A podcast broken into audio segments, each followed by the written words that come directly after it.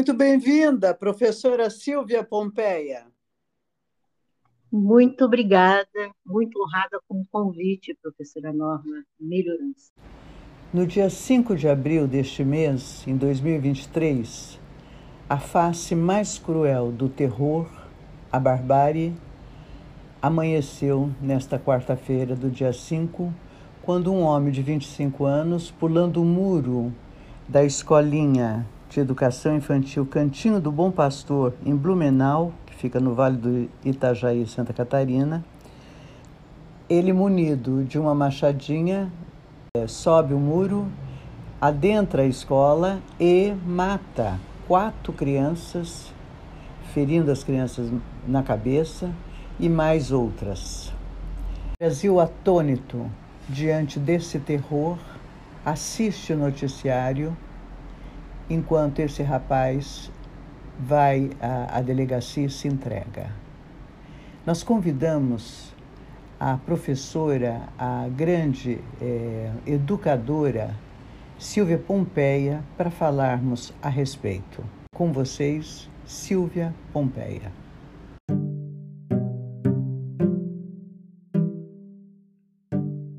barbárie está muito forte, coisa e tal, ela está um pouco acentuada e muito divulgada, mas não é agora que começou, não. Episódios desse tipo têm acontecido muito mais, inclusive nos Estados Unidos e no Brasil, há muito mais tempo. Então, ah, tem acontecido e, ah, neste momento, o que não é muito legal é a grande projeção que isso teve, porque é, inclusive, agora tá, o pessoal está querendo incluir naquelas regras que já existem, por exemplo, de evitar divulgar muito casos de suicídio, porque isso aumenta, né? Uhum. Então, inclusive, há muitos anos atrás, eu acompanhei na Suíça já eh, todos os crimes mais violentos eram não, não podia divulgar pela mídia comum, só pela mídia especializada. Então, se alguém queria saber notícias policiais, ia lá na mídia de notícias policiais e ficava sabendo daquela forma assim, bem objetiva. Foi assim, foi assim, coisa e tal, sem dar grande projeção, visibilidade, propaganda para os autores desse tipo de coisa, porque isso só serve para estimular.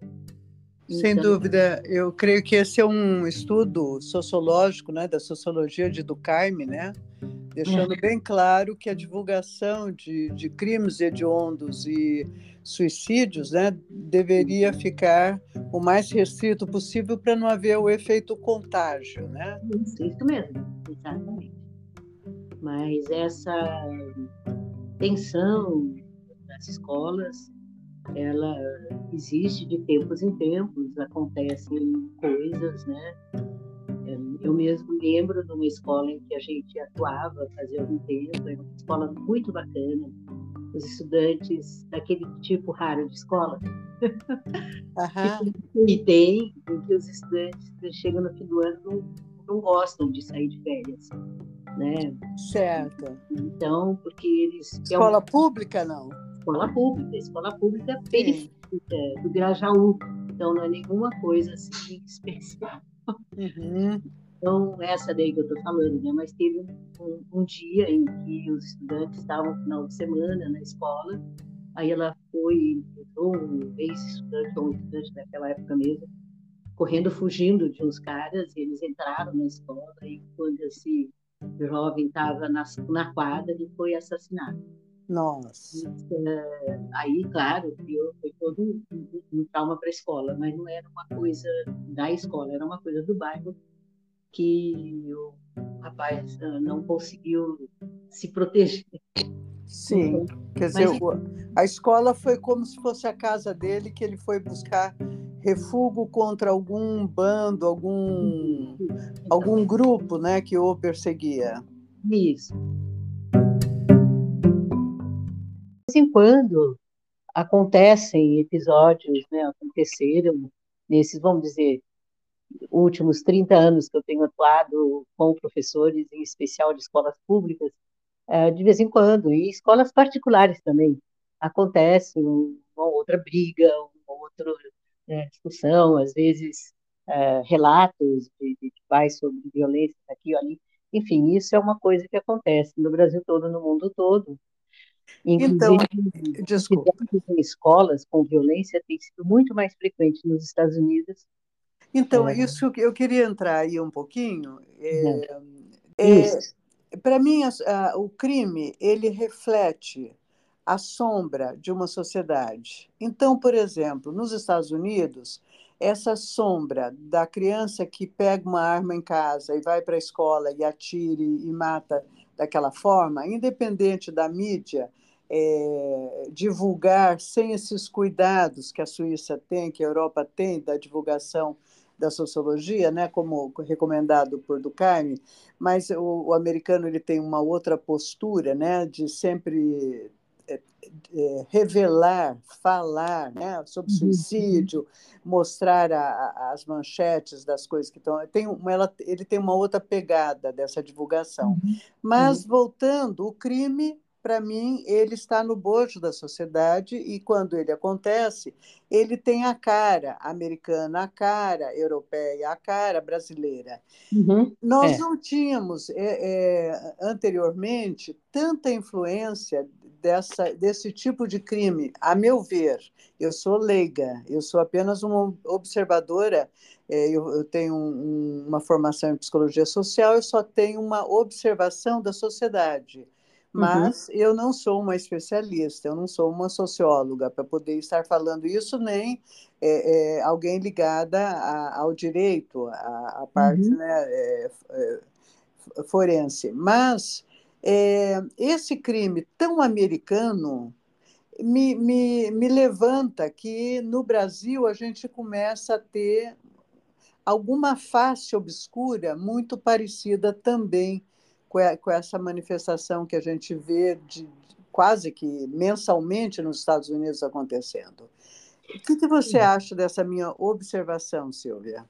É, eu, eu diria o seguinte: eles fizeram, eu assisti, porque agora está todo mundo falando, então eu assisti, por exemplo, um, um debate sobre isso, é feito pela Fundação Vladimir Herzog, que trabalha com direitos humanos e coisa e tal. Então lá tem uma estatística interessante. Essas que estão acontecendo nesses últimos tempos, eles era, foram feitas 100% por rapazes, por homens, né? Sexo masculino.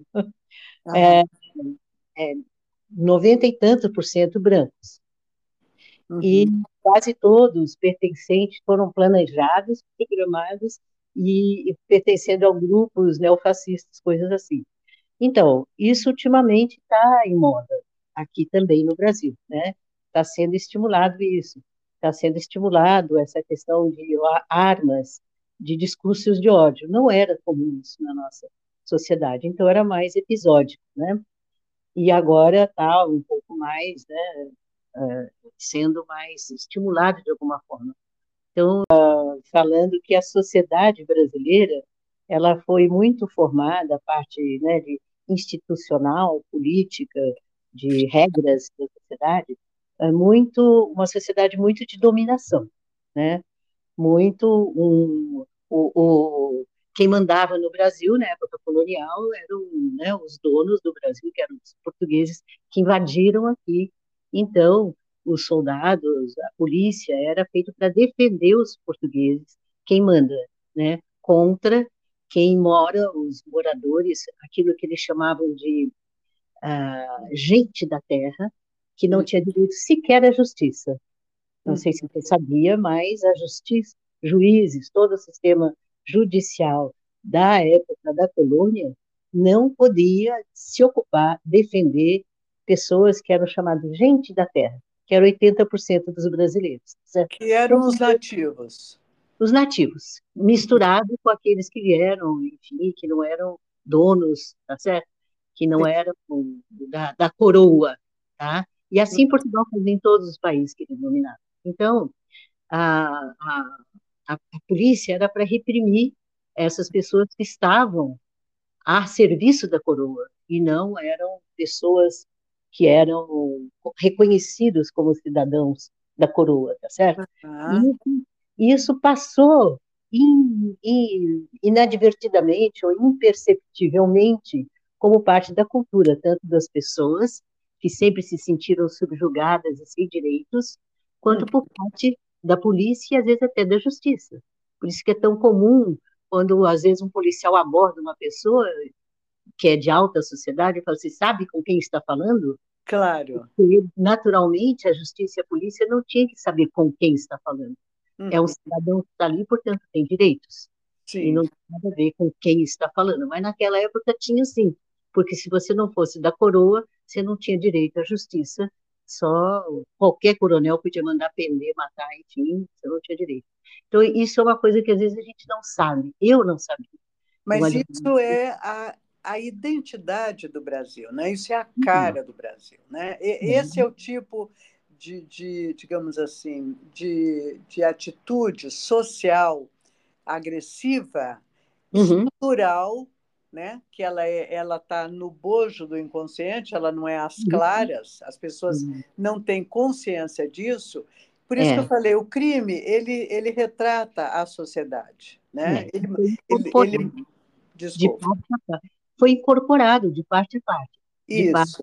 Então, o que você está falando é, é Brasil colônia mesmo, né? Que muito se mantém até hoje lá no fundo do coração das pessoas que nem Exato. se dão Ou profundamente no inconsciente coletivo Isso. brasileiro. Isso mesmo. E estava, tem, tem sido feita toda uma luta e tem sido feita toda uma ah, uma tentativa e pouco a pouco de superar isso. Mas quando isso começa a ser muito superado, há uma reação de quem gostaria de continuar mandando, totalmente, sem limite, e, então, uh, e aí cria esse, uh, enfim, esses, talvez, episódios, assim, tem uma, um recrudescimento dessa coisa esquisita, que não é uma nação, né? direito como devia ser, uhum. mas uh, o que existe na sociedade como um todo e na educação, toda uma tentativa, todo um esforço para virar isso. Tá uhum. Porém, nem na formação dos professores, nem no quanto se gasta com eles, isso não está muito sendo levado em conta e precisaria mais do que nunca. Sim, sem dúvida. É, dessa, dessa, sua participação tão ativa na, na parte de ensino né, e de, de, do corpo é, docente, de, de, de professores da, da, Secretaria de Educação, né? É isso? É, eu, tenho, eu não sou, não trabalho na Secretaria de Educação, eu trabalho numa ONG, uhum. desde que já vai fazer 32 anos, tem 32 anos de idade agora, começou em 91, né, 1991. Você é do terceiro setor. Isso, mas eu trabalhei uh, antes, uh, eu, enfim, durante muitos anos, no governo do estado de São Paulo, ah, tá. na, trabalhando para uh, a Fundação Prefeito Faria Lima, CEPAM, que era um órgão que assessorava políticas públicas municipais. Então, eu me especializei em políticas públicas municipais. Mas, no meio tempo, eu fiz é, licenciatura em física. Eu gostava muito de ensinar física e matemática, apesar da dificuldade. Uhum. sentia muito essa necessidade de criar algo melhor para o ensino de, né, de, de física, principalmente. Depois eu fiz, por causa das políticas públicas municipais, eu fiz mestrado, primeiro pós-graduação em ensino de física, depois mestrado em ciência ambiental, que era um encanto para mim essa questão ambiental. Deixa eu só localizar. Você é filha de São Paulo? Você é, é nascida em São Paulo? Sim, sou nascida em São Paulo. Meu pai era físico também. Ele foi professor do ITA. Ele uhum. foi, criou toda a parte de laboratórios de física e de, enfim, de ciências do ITA, Instituto uhum. de Aeronáutica. Então, quer dizer que você conhece muito aviação? Conheço muito. E conheci muito os brigadeiros na, da aeronáutica, na minha infância toda, lá no ITA, lá em São José dos Campos, coisa e, e sei distinguir entre princípios que eram muito interessantes, muito bacanas e muito democráticos e tudo, e aqueles que eram esquisitos, porque tinha, como ainda tem. Mas eu sei a diferença, tá certo? Sim. Depois eu fiz, como eu falei, mestrado em ciência ambiental por amor à questão e porque eu estava envolvida em educação ambiental, resolvi entrar profundamente nisso. Até fui eu que escrevi um dos parâmetros curriculares de educação ambiental na época dos parâmetros. Isso depois, quando, mais ou menos? Em torno de que ano? 98, 2000, por aí, foram feitos os parâmetros, né? Tá. Então, depois eu queria continuar estudando, então, fazer doutorado na educação, em psicologia da educação. A minha orientadora foi a professora Heloísa Chimansky, é uma ah. pessoa absolutamente maravilhosa, incrível, com 300 mil teses, 300 mil coisas de pós-docs e tudo. Mas é, eu fiz isso não para me dedicar ao ensino superior, e sim para me aperfeiçoar, porque eu já estava a mil por hora trabalhando com a educação, formando professores das escolas Aham. públicas. Sim. Porque a gente criou uma forma diferente de fazer educação, Aham. por um aí, e depois as escolas públicas vieram atrás da gente, a gente, quando foram para um grupo que acabou criando uma ONG para puxar esse projeto de uma educação diferenciada, e essa ONG se chama Educa é, Associação Educacional Lago, ou ah. Labor Educacional, que às vezes também, resumidamente, e a gente foi, e aí tem uma demanda enorme das escolas públicas por essas descobertas nossas, de uhum. como uhum. fazer uma escola, uhum. realmente o, a garotada aprender mesmo, gostar da escola, permanecer, ter melhores notas e não abandonar. Então, quando a gente trabalha com essas escolas, isso acontece. Os professores gostam muito, os estudantes gostam muito, uhum. os pais ficam encantados, reduz demais, reduz demais a repetência e a evasão escolar. Então. Isso é, é isso é escola pública, certo? Pública. A gente trabalha com escola pública. De vez em quando também com ONGs educativas que têm essa Às vezes a gente trabalha diretamente com jovens que querem, por exemplo, jovens eh, na área cultural ou jovens na área ambiental, sempre acompanhados por professores que vão acabar levando isso para a escola também, sempre escola pública.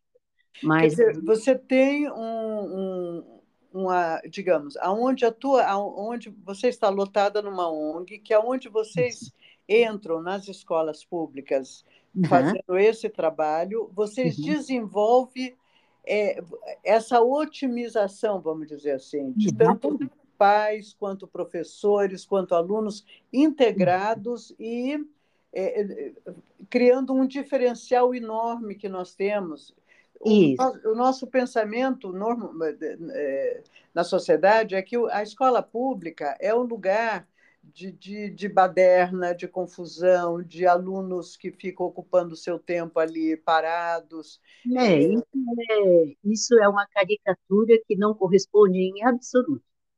Olha, houve uma época que teve pesquisas que mostraram é, que 80% das escolas particulares, em termos de nível de resultado, é pior ou, no máximo, semelhante à escola pública.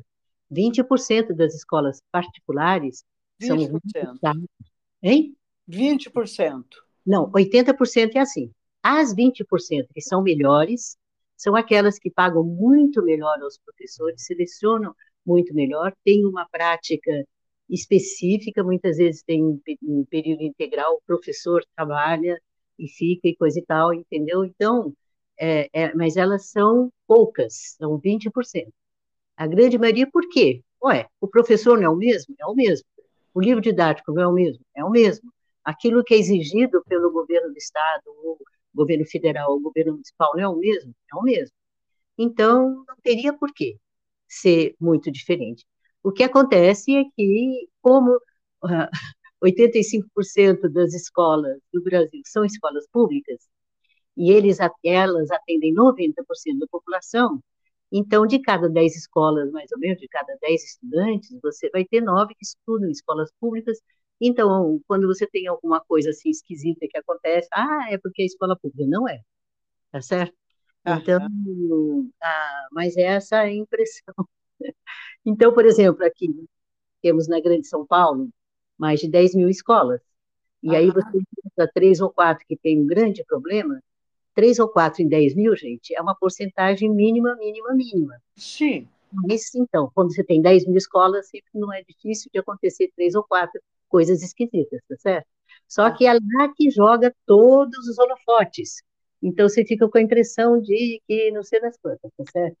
De, é mais fácil acontecer isso em escola particular, é, porque elas são menores, elas têm menos estudantes, porque elas são uma porcentagem muito pequena, tá certo? Então, mas assim mesmo acontece de vez em quando. Né? Então, é, tem em casa, aí me lembro, uma creche, não sei do que, uma coisa e tal. Então, enfim. Então, ah, mas, é, ah, no entanto, existe esse, como se fosse esse, essa informação, que não é informação, mas é uma impressão da sociedade, que a escola pública é uma bagunça. Não é. Tem uhum. muitas escolas públicas incríveis, fantásticas. Uhum. E eu uhum. tinha um livro que dizia o seguinte: você quer saber qual é a melhor escola pública de um, de um município? Uhum. Então, é o seguinte: bota um helicóptero voando em cima da cidade naqueles dois dias em que os pais têm que matricular os filhos. Onde você vê uma fila dobrando o quarteirão, é uhum. ali que tem a escola, tá certo? E certo. tem muitas, assim. se você for perguntar, tem muitas escolas muito boas. Uhum. Elas são 10, 15%, são 10, 15%, mas que são assim super valorizadas pela sociedade, pelos pais, pelos estudantes. Puxa pelos... vida, mas que notícia maravilhosa ouvir de você então, isso, Silvia. Que notícia sim. boa. Então, eu me, conta, me fala um pouco dessa ONG, porque você está nela há mais de 30 anos, certo? É, essa ONG começou de uma maneira muito engraçada ela começou o seguinte: tinha um, um, é, uma irmã minha, psicóloga, da PUC, especializada em crianças, coisa e tal, que foi chamada pelas aldeias SOS lá do Rio Bonito, que é uma organização que acolhe crianças como se fosse uma espécie de orfanato, só que formando pequenas famílias, tá certo? É um, um dia eu conto para você dessa origem disso lá eh, na Áustria, etc. Tem mais de 1.200 aldeias SOS no mundo inteiro. A gente tinha, foi criada essa lá no Rio Bonito, e a minha irmã foi chamada para selecionar e treinar e ajudar as mães sociais que adotavam então as crianças formando pequenas famílias nesse que, local. Não, que não, não tem a ver com povos originários, tem a ver com, não, com não, nativos. Com nativos. Aldeias era o nome dado lá pelos austríacos que eles formavam aldeias essas mães sociais formam tá. em, em 10 casas. E é um grupo da Áustria. É, na origem foi da Áustria, mas aqui no Brasil tinha o um grupo, no Brasil formando aldeias aqui no Brasil, tá? tá? Tem várias ainda hoje aldeias infantis, SOS, que é o nome disso. Mas era uma ONG que recebia crianças. É famoso, né? É famoso esse termo aldeia na escola. Isso. E nessa, nesse tipo de orfanato, entre aspas, as crianças uh, frequentam escolas da, do bairro, não tem uma, uma aula dentro, do, dentro do, da instituição, tá? frequentam as escolas do bairro, e aí as mães e a minha irmã começaram a perceber que quase que umas 30% das crianças não conseguiam se alfabetizar e também não queriam ir para a escola e ficavam pedindo, faziam de tudo para não ir para a escola e tinha não sei das quantas. Então, eles ficaram com a impressão de que eram as crianças da aldeia aí pediram para minha irmã ir para a escola, e pouco a pouco ela percebeu que isso era 30 e tantos por cento, era a média em todo o bairro. E que essas crianças eram muito, a grande maioria delas era muito curiosa, esperta, inteligente, coisa e tal, só que não aguentava a escola, não aguentava. E a escola, a forma como se lidava com as, trabalhava com essas crianças, não tinha a ver com a forma como elas aprendiam coisa chata de ficar o menino olhando a boca do outro e o professor escrevendo lá um negócio no quadro que não tinha nada a ver com a vida dessas crianças, não tinha nada a ver com a cultura originária delas, que a, a cultura da escola é uma cultura europeia importada para cá. Sim. Não é uma cultura brasileira tipo que aproveitou o que tinha dos povos originários, ou também dos próprios africanos ou daqui.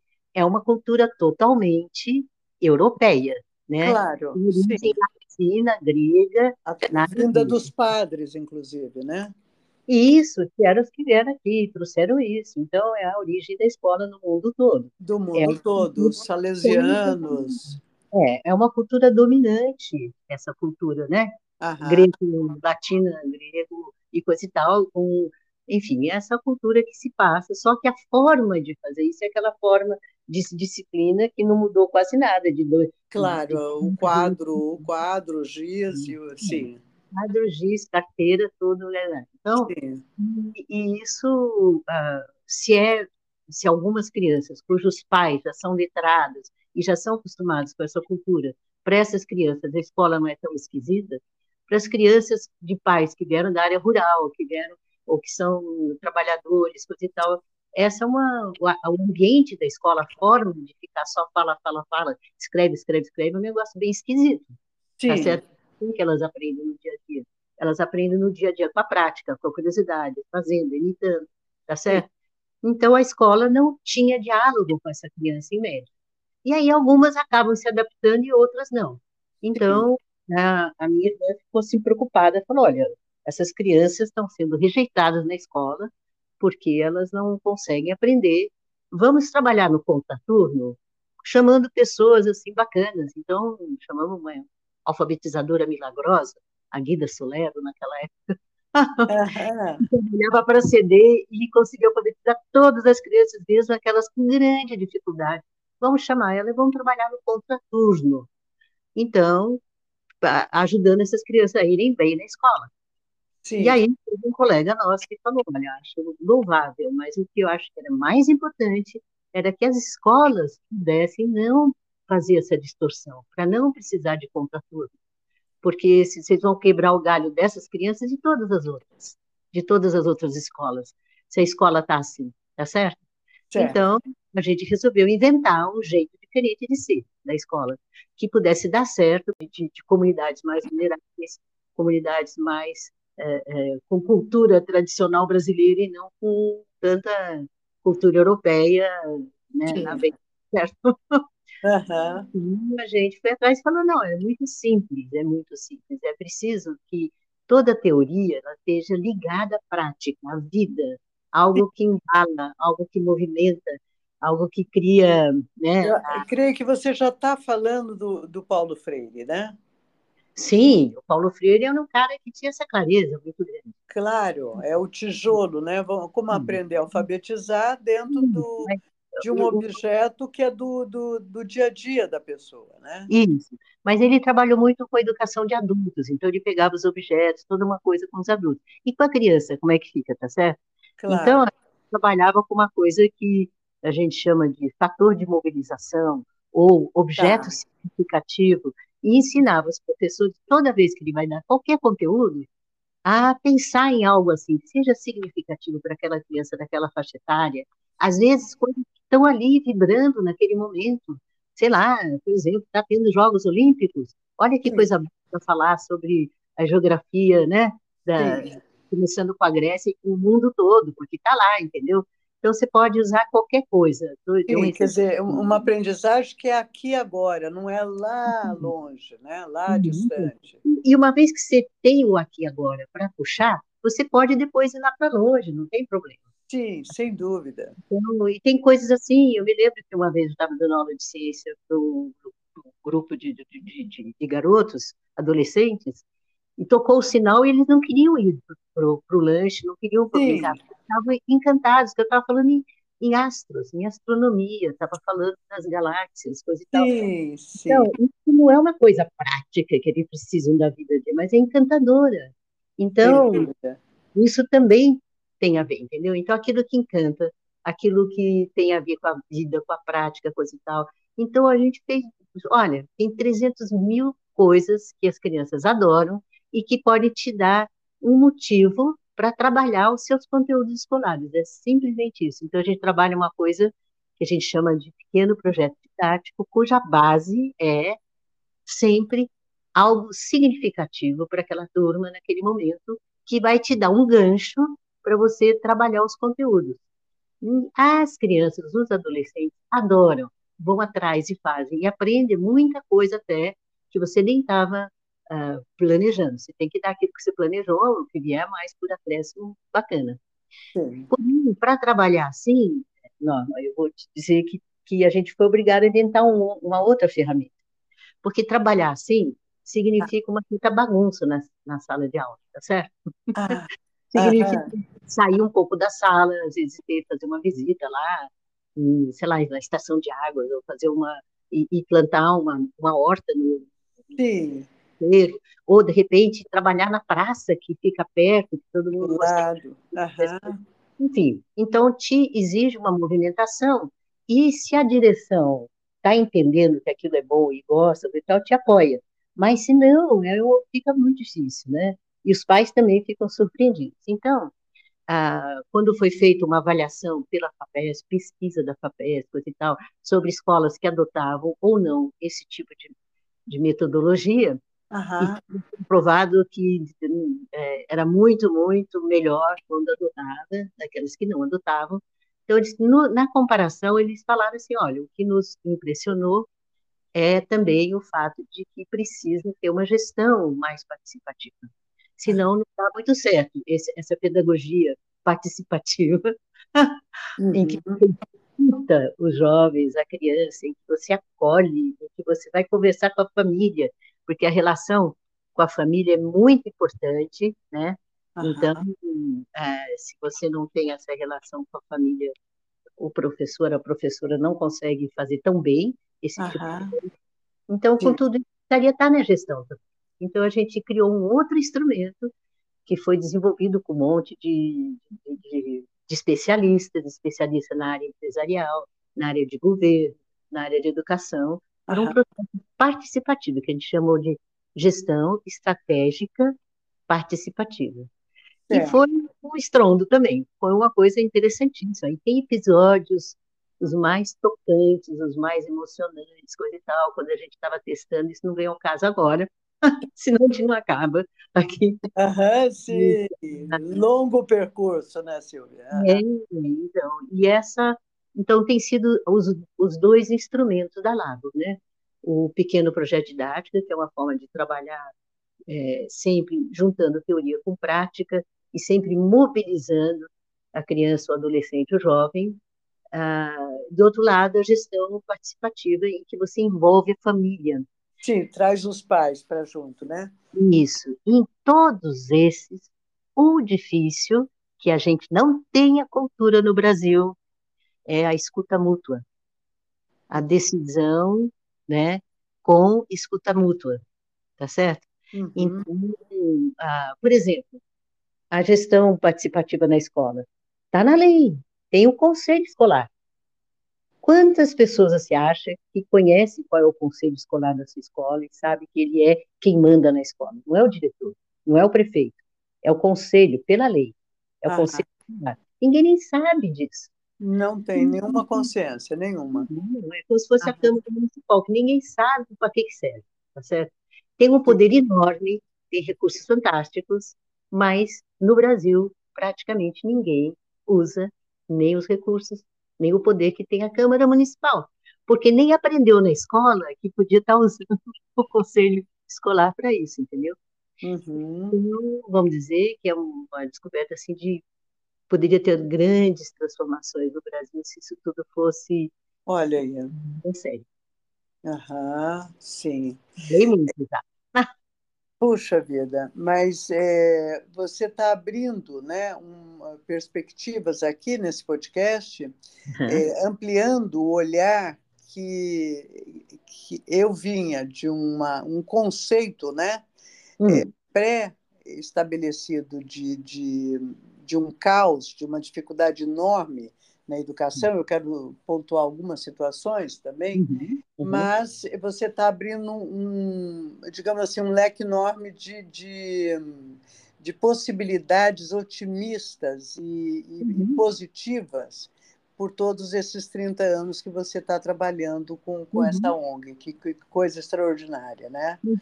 Uhum. É, então, mas como lidar, por exemplo, hoje eu percebo pelos meus pacientes classe média que uhum. paga uma escola cara para sua filha, seu filho, uhum. é, eu percebo por esse mundo business que exige 12, 14 horas de trabalho, que essa uhum. mãe ou esse pai não tem nenhum espaço para sequer dentro de casa se dedicar à sua criança.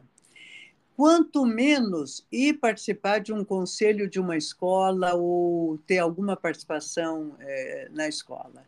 Então, uhum. é, é, esse, é, essa, essa realidade de um mundo é, que, que todos nós estamos muito voltados ao trabalho e uhum. lazer fica nas beiradas e família fica embolada no meio disso. É, uhum. É, como, qual é a sua observação, Silvia, de, de como lidar com essa dura realidade de que o trabalho né, passa a tomar, já eu acho que mais de duas décadas, né, quem sabe há mais de 20 anos, quem sabe até 30 anos já, em que eh, nós não temos mais aquela, aquele horário do final da tarde que se põe cadeiras, aquelas cadeiras de corda na frente da, da varanda ou na calçada, é. e ficávamos ali tranquilamente vendo o entardecer, as pessoas, os vizinhos passando, né? Mudou completamente a cidade, as pessoas, e hoje nós vamos trabalhando até 10 horas da noite, assim vai. Assim, mais ou menos isso, né? Uhum. É, o que, que você. Qual é a sua observação diante de, dessa. De, digamos assim, desse, dessa escravidão? Porque eu acho que nós estamos uhum. vivendo um momento que o trabalho tornou-se escravo. Uhum. Então, olha, é, não é um momento, né? É todo uma, um estilo, né? de sociedade que está predominando no mundo, porque não é só no Brasil, né? Então, que você coloca a, o, a vida da pessoa não como um valor em si, pelo sentido que ela tem, mas a vida da pessoa com a finalidade de, tá certo? Então eu meu serviço, né, aquilo que eu faço é, sei lá, eu sou caixa do banco, então Sim. a finalidade é atender o cliente, tá certo? Eu sou CEO de uma empresa, a minha finalidade é essa, é né, fazer uma boa gestão da empresa para que ela seja bem sucedida, ganhe cada vez mais dinheiro, e então com isso, enfim, etc. Até no fim do ano eu recebo parte do lucro, tá certo? Para pegar dois extremos, tá certo? Isso, e isso é tão fato que você está trazendo, é tão momento contemporâneo, atual da nossa cultura, que assim uhum. como na, lá atrás, na oligarquia, nas famílias brancas né, da, coloni, uhum. da colonização, uhum. você tinha a frase célebre, né? Uhum. Sabe com quem você está falando? Uhum. Hoje, a família, todo mundo, a frase, ele está trabalhando uhum. é suficiente para calar o ambiente, todo mundo ficar em silêncio, e isso tem um respeito, uma consideração, uhum. que, uhum. como você muito bem colocou, é de finalidade, não é de sentido de vida, né? Então, pode aí acontece o seguinte: se a gente entende que essa finalidade é um meio e o que realmente vale é o valor de cada um, o sentido da vida, e, portanto, essa finalidade ela não pode virar tudo e dominar completamente, senão você vai ser um escravo. Tá certo? É. Então, a nossa sociedade, ela exige que a gente se lembre que a gente não pode ser escravo e nem pode criar nossos filhos para serem escravos. Então, exige que de tempos em tempos a gente dedique, né, um tempo para aquilo que faz sentido para a gente, para aquilo que faz sentido para o nosso companheiro, para a nossa companheira, tá certo? Para aquilo que faz sentido para os nossos filhos. A gente precisa estar atento a isso, porque tudo aquilo que realmente nos dá prazer na vida é, são essas coisas que fazem sentido. São essas coisas que dão, né, que estão ligadas ao valor da nossa vida. A nossa vida não vale pelo salário que a gente ganha ou pelo quanto que rende o meu, uh, quanto que eu apliquei no banco, entendeu? Não é por aí. Então, uh, se isso tudo que eu ganho, ou que eu apliquei, sei lá o que, serve para fazer alguma coisa bacana, ótimo. Se não serve, péssimo, tá certo? Sim. Então, Sim. então é preciso recuperar isso.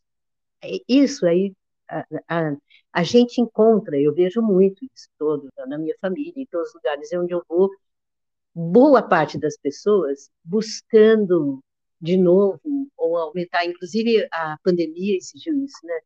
Qual é o sentido da minha relação na minha família? Então, Sim. existe essa, essa necessidade, e isso é fato, isso tem que ser prioritário. Agora, e a escola? O que, que tem a ver com isso? Tá? Porque é aquilo que nós estamos falando aqui, né? Uhum.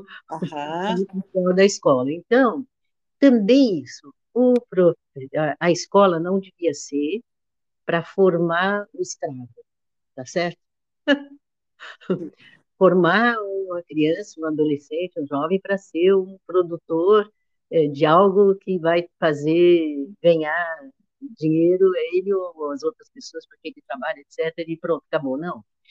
Isso, claro que em parte tem que ser, porque a gente né, faz parte de um conjunto e tem cada um cumprir alguma finalidade, entre aspas, para poder né, fazer parte daquilo. Mas não é isso que dá o sentido. Não é isso que não é só isso que dá o sentido, não é o valor. Então, ah, é preciso que os professores saibam escutar as crianças e os jovens ajudar eles a descobrir o sentido da sua vida, tá ah. certo? Ah. Que vai muito além do que eu sirvo para fazer, entendeu? Que eu posso, um, enfim, aí você tem muitas coisas que são as manifestações da vida, né? Que vai sim por alguma coisa que é a minha habilidade básica, eu sou muito boa, por exemplo, em, em matemática e física, então eu posso estudar isso, virar uma cientista ou uma professora, enfim. Mas além disso, eu adoro música, então, eu fui estudar bateria, toquei muitos anos bateria. Ah, então, ah, isso eu ganho com isso? Não, não, eu ganho grande prazer, sim, me faz muito bem. Então, ah, é, então existem as artes, existem. Eu estou dando aqui exemplo, pegando eu como exemplo, mas isso. Sim. Então, quando ah, você está na escola, era preciso que a escola, que os professores pudessem ajudar cada garoto, cada garota a saber o que, que tem lá dentro dela, que lhe dá né, uma habilidade específica para isso, para aquilo. E uma das coisas muito bacanas quando você trabalha em grupo, com alguma finalidade, o grupo ele está com a missão de fazer, sei lá, vou pegar o exemplo da horta, ah, tá, e você vai, o nosso canteiro é o canteiro das, das alfaces e das cenouras. Aí eu descubro que alface eu transplanto a cenoura, não. Tem que semear e não pode arrancar, não pode transplantar, tá certo? Então, eu estou lá treinando com meus amigos, etc. Aí você tem um que adora meter a mão na terra, o outro que não, não é muito assim, mas ele é bom para regar. A outra é boa para medir o canteiro, ah, vou fazer matemática, tá certo? O outro fala assim, pode deixar que eu vou fazer o desenho. Aí, da matemática fala assim, ah, graças a Deus, que eu, não, eu sou péssima de desenho. Aí o outro fala, não, Sim. pode deixar que eu faça o desenho, mas eu não quero saber da matemática. Você faz essa parte, tá bom, tá bom. Então aí no final tem alguém que vai lá e apresenta, e tem o outro que filmou os pedacinhos, entendeu? Então, quando você trabalha em grupo e o grupo tem uma finalidade musical, você isso ajuda muito a cada um descobrir o que que eu que que eu sou bom, tá certo? O que que eu posso ajudar mais? E também, olha só, o que eu não sou bom, que bom que tem alguém que é bom naquilo, que eu vou poder me livrar disso, tá certo? Claro, então, é equipe.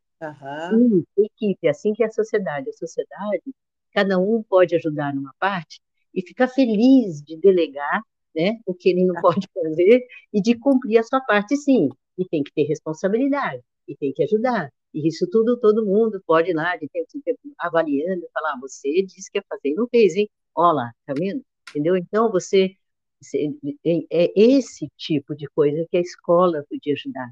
Quando a escola está fazendo esse tipo de coisa, ela, ela tem uma interação com os pais muito boa que reuni, reunião de pais, em que você é só para reclamar daquele menino, daquela menina que não fez, que não faz, que não veio, que não sei das contas, e às vezes ainda você fala assim, cadê, cadê os pais do, do Zezinho? Uhum. Ah, não tá aí, tá vendo? Aqueles que precisavam vir não vêm. Bom, ah. tem que ir lá, vai fazer o que com isso, tá certo? Então, a reunião de pais, Mas, quando a faz desculpa, sentido, então mas ela é. Desculpa, mas você encontra essa realidade que eu falei há, há pouco sobre Uhum. pais que não têm nenhum tempo para os filhos e muito menos ainda para a escola. Isso é um dado é, desprezível no sentido de que é, é- é infimamente pequeno. não, ou não, isso é um fato. não, é um fato que a sociedade hoje em dia está puxando isso, que eu estou falando, está escravizando todo mundo. Inclusive os pais, tirando, não, não- dando muito tempo, oportunidade, espaço para os pais estarem interagindo com seus filhos. Mas Sim. a grande maioria, a grande maioria, seja da escola particular, seja da escola pública, teria vontade de, está sentindo falta de, tá certo? Ele sente que para a criança, para o jovem, aquilo precisaria ser feito.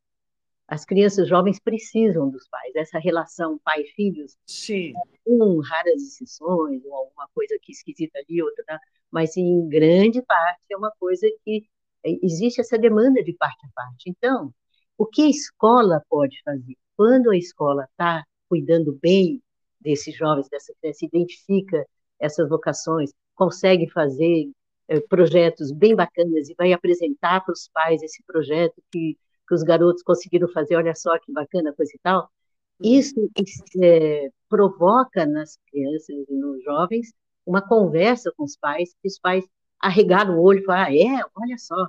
E aí não ousam faltar, entendeu? No dia que, a criança vai apresentar aquilo. Tenta de tudo quanto é jeito, negocia no trabalho, entendeu? E também a escola tem que ser esperta para não fazer isso na quinta-feira à tarde, tá certo? Vê se é no sábado da tarde, porque 90% vai estar livre para isso, entendeu? Sim. Então, o que acontece é que quando a escola está com, esse, com essa pa- parte pedagógica bem puxando o que tem de melhor da criança e a parte de gestão também puxando é, uma relação bacana com a família, favorece muito, não, é, não garante, Sem mas favorece muito que esta coisa apareça. Parte do dinheiro vem da onde? Então, no começo, essa aldeia infantil SOS, que foi feita lá no Grajaú, lá perto da Sesc Interlagos, é, lá perto da- Guarapiranga, foi feita essa aldeia. Ela foi criada por, ah, ah, sustentada por alguns casais, tinha alguns que eram alemães e outros brasileiros, que eram casais bem ricos, vamos dizer, que se prontificaram a criar aldeia. Sociedade civil, né? Uma sociedade civil criaram a aldeia SOS Rio Bonito, tá? Tá, pegaram depois modelo que dá certo e, e investiram financeiramente. Até Isso. hoje eh, tem essa característica, não? Ela ainda está lá, a aldeia. Agora, eles mudaram um pouco a característica, passou a ser um, um, um- não para morar as crianças, sim para ir, é, ir de volta e coisa e tal. É uma a aldeia infantil SOS Rio Bonito, que é Uhum. daquela região, está com uma natureza diferente, mas ainda está lá. Tá, Então, certo. um alemão que deu as terras, e depois esse- esses casais, tinham bastante, os, eh, enfim, os CEOs lá da Ferrostal, da, da, da General Motors, isso e aquilo, enfim, tinha gente, eh, tinha, por exemplo, a NECA Setúbal, que tinha o Sempec naquela época, também ajudou, tá Tá. certo? Então, tinha, assim, pessoas, Terezinha Frank tinha sido de educação, talvez vocês lembrem dela, Sim. Enfim, tinha uma opção de gente ajudando a criar a Labor. Então, a, que, a, que foi essa experiência para ajudar as escolas públicas da região para que elas pudessem acolher bem crianças como Sim. eram as crianças da aldeia, tá certo? Mas E, aliás, entendi. Sim. e depois ela passou a ser essa ONG, ela, ela é totalmente, ela oferece para os professores essa formação gratuita. Por quê? Não tem como os professores pagarem por formação. No Sem máximo, Uhum. pagar para fazer uma faculdade ou para fazer uma pós, porque isso depois vai, né? Hum. Então, e eles e as e as secretarias de educação nunca têm recurso para isso. Sim, mas isso é uma outra história para fazer treinamentos e coisa e tal. sem dúvida. Sim. Mas eles aceitam de coração aberto, adoram e, em geral, acolhem muito bem, com raras exceções, mas em 98% dos casos acolhem muito bem que tem alguma empresa ou empresas ou fundações, né, como é, a gente teve Fundação Itaú, Fundação Bradesco, teve fundações é, várias que, que apoiaram. Uhum. Se você entrar lá no site da Labor... Qual é o é nome da ONG? Labor www.ufsc.org.br. É muito conhecida, sim, sim, sem dúvida. Então, daí dá para ver quantas coisas que já passou, que já ajudaram. Sim, já... e você está nisso desde o início, né, Silvia? Então, eu ajudei a criar, porque eu tive um problema de saúde grave e tive que ficar três meses de repouso, e a minha irmã, que trabalhava nessa aldeia, me chamou para ajudar nesse projetinho claro. que seria, seria o contraturno, que depois virou um projeto de escola mesmo. Se criou uma escola lá na aldeia, se criou uma escola que abriu gratuitamente para todas as crianças que estavam com dificuldades nas escolas públicas da região e deu muito certo. E finalmente as escolas públicas começaram a pedir para gente ir fazer isso lá. A primeira que pediu foi a Júlio Davi Leone, uma escola enorme de 3 mil estudantes, uma escola estadual, Sim. da diretoria Sul 3, que é uma, a maior diretoria estadual de educação do estado de São Paulo, tem 108 escolas, enfim, Sim. é um lugar onde a gente tem feito muitos trabalhos. Mas a gente foi para o Brasil todo. Uhum.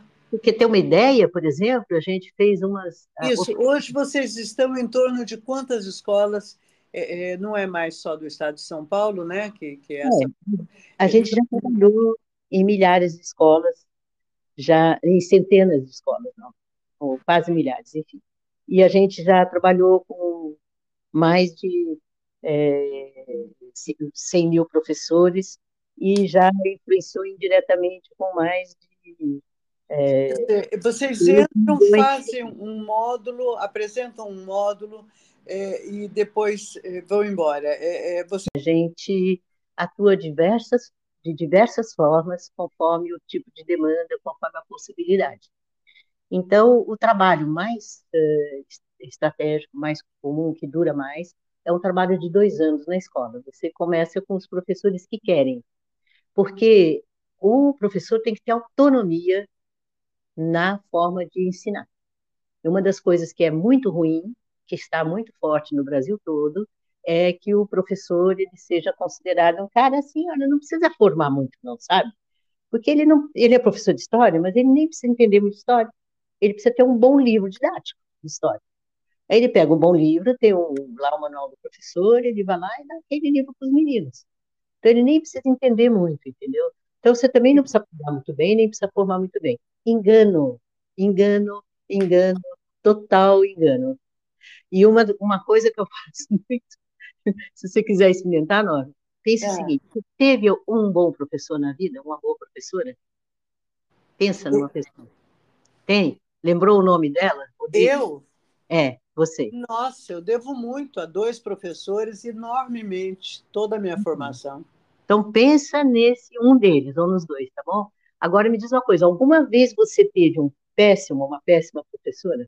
Várias vezes, o tempo é. todo, a, a, grande maioria. É, então, que, pensa... é, é, que eu diferencio professor de mestre. Eu tive dois mestres. Isso, isso mesmo. É exatamente o que a gente fala, a gente forma um mestre. Tá? Eu, tive um, eu tive um mestre em português e uma mestre em matemática. Hum. É, pessoas inesquecíveis na minha vida. Então, agora pense o seguinte: pense o seguinte, pega essa mestra aí de matemática, ou esse mestre de português. De português. Muito bem. Agora imagina que você está na, na praia. Não tem escola, não tem parede, não tem computador, não tem PowerPoint, não tem nada, está debaixo de uma árvore e ele está. Hum, ela está né, tá com uma varetinha na mão, para desenhar nariz, se for o caso. Sim. Você acha que essa pessoa seria capaz de dar uma boa aula com uns 20 estudantes? Se ele for um mestre, ele dará de qualquer jeito. Boa, tá certo? Agora pensa. Isso é inato, né? É... Uhum. Agora pensa num desses péssimos aí, que não você não. Vai precisar de tudo e aí mesmo assim não vai dar boa aula. Exatamente. Pode estar lá, né? eu costumo falar no Santa Cruz, que eu acostumei, porque tem cinco irmãos que estudaram no Santa Cruz e uma irmã que atualmente é professora há muitos anos lá de filosofia. E eu sei que é uma escola maravilhosa, equipadíssima. Não adianta. Não adianta. Então, Sim. eu digo o seguinte: não adianta as secretarias comprarem livros maravilhosos, materiais maravilhosos, adianta sim para quem está vendendo.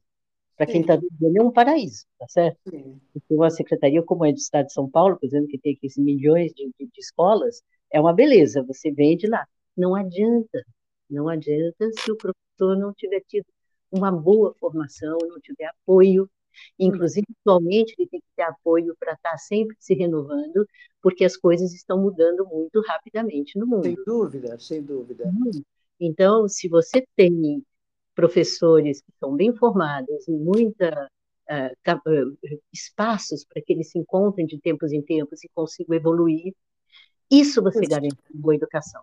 Isso. É, nós, nós temos que nos encaminharmos para o final, mas Sim. eu tenho três perguntas. As duas outras eu vou deixar separada, mas dentro disso que você está falando, uhum. qual é o elemento chave, a diferença entre formar é, é, um bloco de professores e a diferenciação para um mestre, para aquele que de fato vai ensinar com gosto, com, com, vai fazer a diferença na vida de uma pessoa? Então, isso é o que eu chamo de autoria. O mestre, ele é autor do ensino dele. Ele vai atrás do conteúdo que ele precisa dar, ele conhece cada estudante, tá certo? E ele vai atrás de, da melhor forma de trabalhar aquele conteúdo com aquela turma, com aquele estudante. Então, ele é capaz de é, adequar naquele momento, naquela, naquele momento histórico, naquilo que está sendo vivido por aquela comunidade, naquilo que está sendo vivido nesse momento. Eu lembrei de um filme eh, japonês ou coreano que a professorinha, um aluno se perde na cidade e, e ela para tudo e vai atrás do aluno para encontrá-lo. Isso isso. Então, um mestre, ele é autor do seu ensino. Não vem ninguém dizer para ele o que, que ele tem que. Claro que ele tem que seguir, porque existem conteúdos que são, entre aspas, obrigatórios, tá certo? Por alguma, por um bom motivo, por algum, né? Ele tem que adequar. Ele não pode inventar de dar uma coisa completamente que não tem nada a ver e não dar aquilo que precisa. Então, ele precisa estar com aqueles conteúdos. Porém, ele tem que ser mestre, é ele que planeja, ele planeja de acordo com aquilo que aquela criança, que aquele jovem, com aquele, com aquele grupo, com aquela turma, com aquelas famílias, com aquele bairro, com aquele contexto, naquele momento histórico. Sim, sim. É então, deixa, então, deixa eu já aproveitar aí para a primeira pergunta dessas duas que eu havia separado. Sim. Como a, transformar a escola, o professor, o mestre, é, é o ensino de alunos que até ontem eram analógicos para esses novos é, é, essa nova forma de interagir com o conhecimento que estamos vivendo através da internet, do metaverso, é, do, do, GPT, de, de toda essa transformação online desse novo mundo que vivemos? Então, a tecnologia que você usa é, se era o quadro negro, se é a louça branca, se é o computador, se é o PowerPoint, o, enfim, o data show, se é a transparência, se lembra que tinha uma época da transparência, se é o slide, se é o vídeo, se é todos esses instrumentos que tem agora para usar, entendeu? E os instrumentos, então você tem, quando o, o mestre, ele vai, ele, ele, tá, ele tem um conteúdo e ele vai atrás da forma, se ele sabe para que que ele vai usar, ele, vai, ele rapidamente ele se apodera da forma. E tem aquelas com quem, com as quais ele se identifica e aquelas com as quais ele não se identifica, não tem que preocupar, tá certo? Então você vai ter alguns que vão muito para uma coisa mais prática, mais agitar e coisa e tal, outros que vão fazer uma coisa mais calminha, outros que vão fazer ainda uma coisa mais analógica, mais tradicional, mas todo mundo vai gostar, outros que vão fazer inovações enormes, porque todo mundo está sendo atingido por essa facilidade dos, da mídia, tá certo? Então, alguns ousam ir mais para dentro, não. Agora, é claro que se ele está a fim de, de, entender como é que eu vou usar tal ou qual instrumento, e tem a oferta de bons cursos nessa área, ele pega rapidamente entendeu?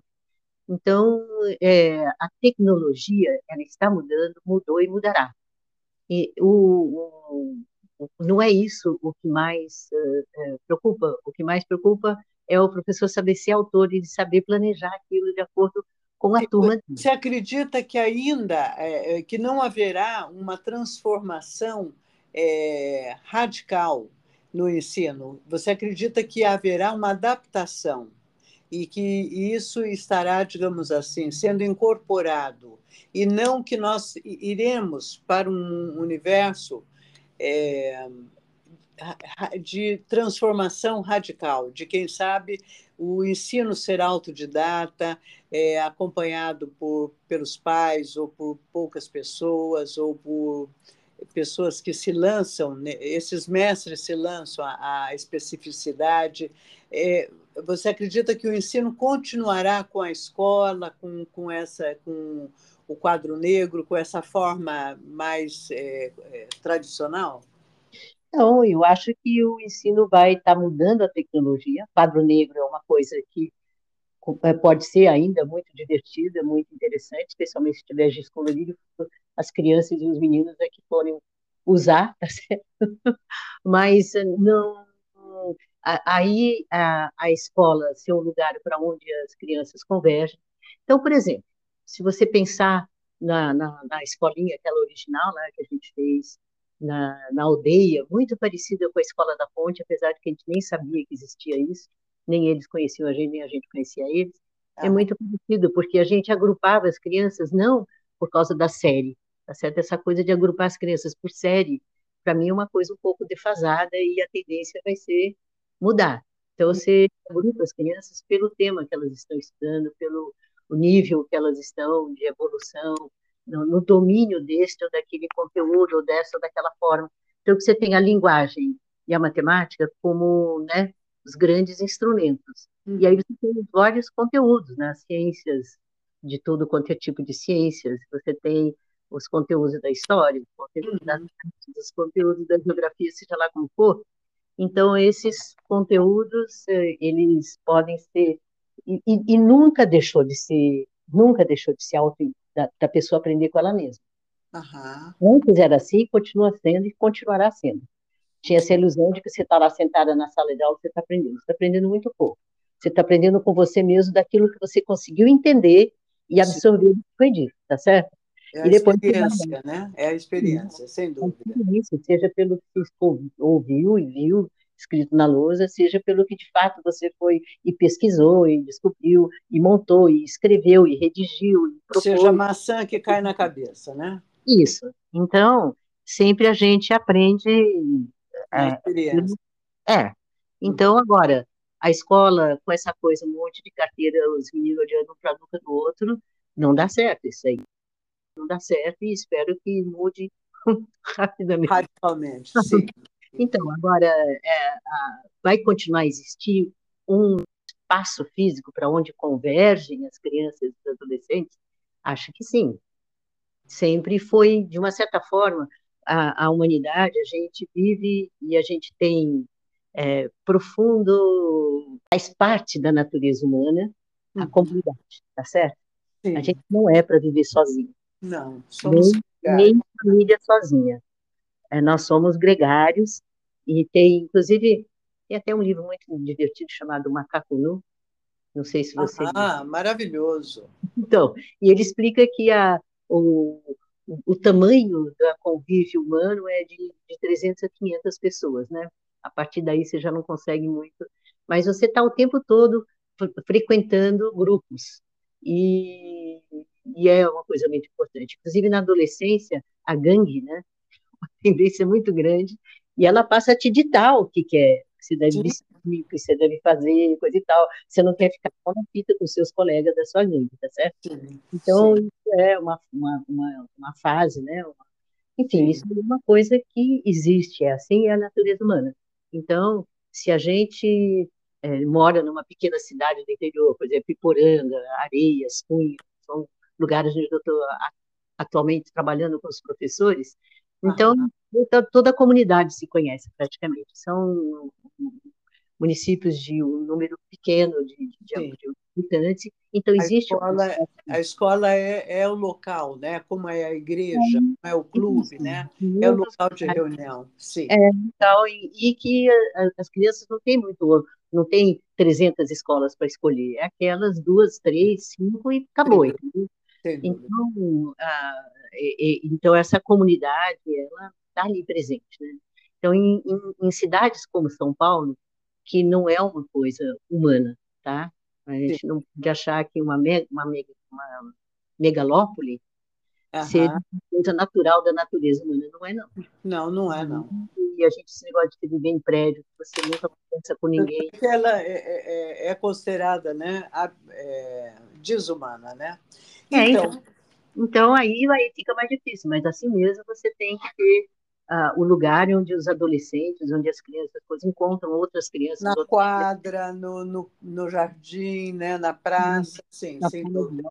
Na, na praça. então, eh, dentro desse tema do desumano, nós voltamos uhum. ao ponto de partida do nosso encontro hoje, que foi uhum. aquele crime. É, é, aquela trágica, né, aquela situação da escola de Blumenau, que apesar de Blumenau ser uma cidade, é uma cidade industrial, porém uma cidade uhum. é, que não é do tamanho de Florianópolis, que é a capital do estado, e nem né, uhum. é uma megalópole. É. Bom, mas voltando, o que que nesse momento que nós estamos vivendo, eu vejo muitos pais apavorados, né, numa insegurança enorme de mandar sua criança para a escola, é, eu vejo crianças trazendo à noite para os pais a preocupação, ficam sem dormir porque o papai ainda não chegou, porque demorou para chegar. É, uhum. Uma insegurança, né? um medo no ar. Uhum. O que, que você poderia, como alguém que está à frente das escolas, que está nessa ONG, que está acompanhando esse momento uhum. trágico, o que, que você poderia nos orientar? Né? Palavras uhum. suas que possam trazer norte ou vislumbrarmos esperança ou Sim. não sei o que que você gostaria de acrescentar a isso? Eu acrescentaria duas coisas muito rapidamente. Uma assim solução imediata tá? Eu diria que se as escolas chamarem os pais para falar sobre isso e falar assim olha nós pais educadores jovens, que estão aqui nessa escola, nós não vamos admitir nada de violência. Então, nós vamos estar muito atentos e nós vamos estar agora aqui o seguinte: todo mundo vai estar atento em rede social e avisar todo mundo que aqui nessa escola não terá, não terá, porque estamos atentos, estamos aqui de prontidão, estamos solidários nós uns com os outros. Então, nessa escola não haverá. Quando tem esse empoderamento da comunidade escolar, isso dá muita segurança para quem está e seguramente é, afasta qualquer velidade de qualquer então, Está tá? no ar a possibilidade de levar é, policiais para dentro das escolas, né? Está em uhum. discussão isso. É, é, você acha que essa medida também é, é importante? Não, eu diria que essa é uma, uma medida que pode até quebrar um galho agora para dar a impressão de que está tomando providência, mas não é. Tanto que nos Estados Unidos foi assim, eles têm muito desse coisa, tem aquela detetor de metal, tudo, não adianta nada. Não adianta ter policial dentro nem fora não. nem nada. O que adianta é a comunidade escolar estar bem unida e ficar bem claro para todo mundo do entorno que estamos bem unidos aqui e não, não vai ter brincadeira aqui. A outra coisa que eu diria, que é um pouco mais a longo prazo, de formação, tudo, é uma coisa que na, na meados da década de 90, eu ouvi do Ailton Krenak numa, numa palestra que estava na mediação, e ele era bem mais jovem, e um, um, conceito maravilhoso, que ele fala a diferença entre o guerreiro e o soldado. Você conhece isso? Não, não. Não, então ele fala assim, nós, nas nossas comunidades, treinamos todos os jovens e nos capacitamos todos, nós cidadãos lá né, da, da, da nossa aldeia, do nosso grupo, nosso povo a ser um guerreiro. Um guerreiro é uma pessoa que sempre sabe quem é, da onde veio e para onde vai. Ele vai fazer aquilo que ele sabe que é a missão dele, ele está atento o tempo todo, ele, que faz as armas dele, ele que faz as coisas, é, né? Então ele está e a, e a gente é, cria os nossos, né, jovens para serem guerreiros. E, é, e cada um tem a sua o seu jeito e, é seguro, é, é tá ali, né? E é respeitado enquanto guerreiro. Então ele falou assim: de vez em quando os guerreiros têm que se transformar em soldado numa emergência. O que é um soldado? O soldado ele não tem cara, ele tem uniforme. Ele não não toma decisão nenhuma, ele só obedece. Porque na hora ah, não pode ficar tomando decisão, tá certo? Os guerreiros estão sempre tomando decisões, o soldado não. O soldado é o cara que vai só obedecer na hora H, tá certo? Então ele falou: vocês aí, brancos, vocês só formam soldados, vocês não formam guerreiros. Não ah. pode, entendeu? Então, tá certo que você de vez em quando precisa do soldado que vai cumprir ordens assim de imediato, você não pode ficar passando uma, duas, três horas discutindo se vai ou não vai, acabou, entendeu? Morreu todo mundo, tá certo? Nossa. Então, ele fala assim, na hora da luta, os guerreiros se, se né, jogam a lança no pé de um deles, que vai ser o capitão daquela luta, e aí todo mundo obedece. Mas, então, a, uma sociedade que forma todo mundo para ser soldado não é bacana. Era bom se a nossa sociedade formasse todo mundo para ser guerreiro, tá? Sem então, dúvida. Guerreiro sem armas, como dizia lá. Sim. Se forma todos para ser guerreiros, para os verdadeiros guerreiros saírem né, do bloco e se, e se destacarem. E, então, o, e o tipo de soldado que ficaria para trás, que seria soldado, mas já seria um soldado diferenciado. Não, então, você, o guerreiro, ele na hora que precisa, ele até se, torna, se transforma em soldado, mas o soldado não se transforma em guerreiro. Isso. Uhum. Então, por exemplo, o pessoal dizia lá nas prisões, na, na Segunda Grande Guerra, que quando você tinha os prisioneiros, soldados absolutamente obedientes e coisa e tal, eles ao ficarem presos, eles não sabiam tomar decisão e aquilo ficava péssimo, eles entravam em depressão e acabavam morrendo.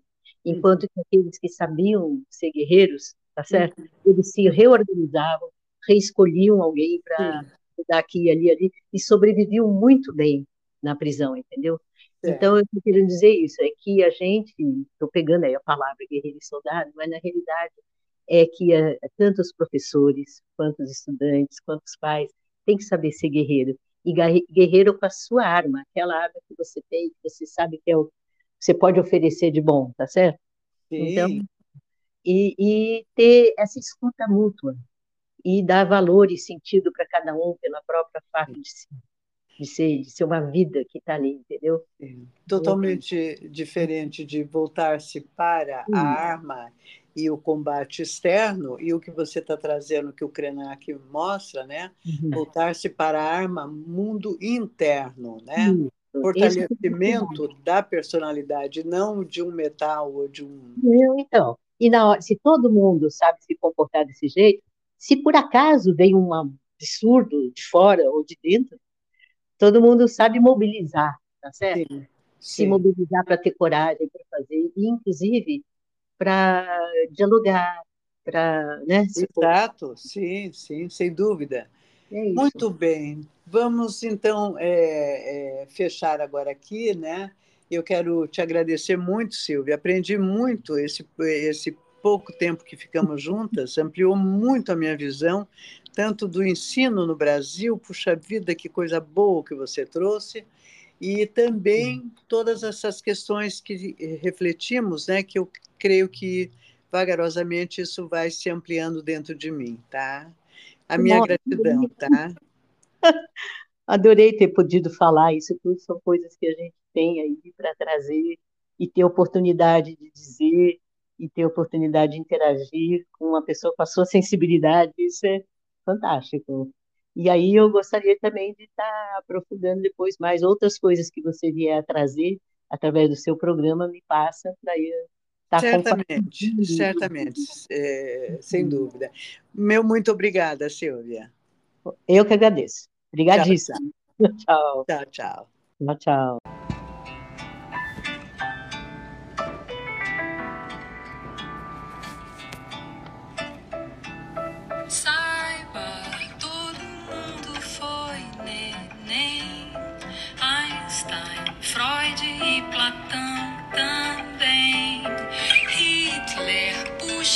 tchau. foi criança.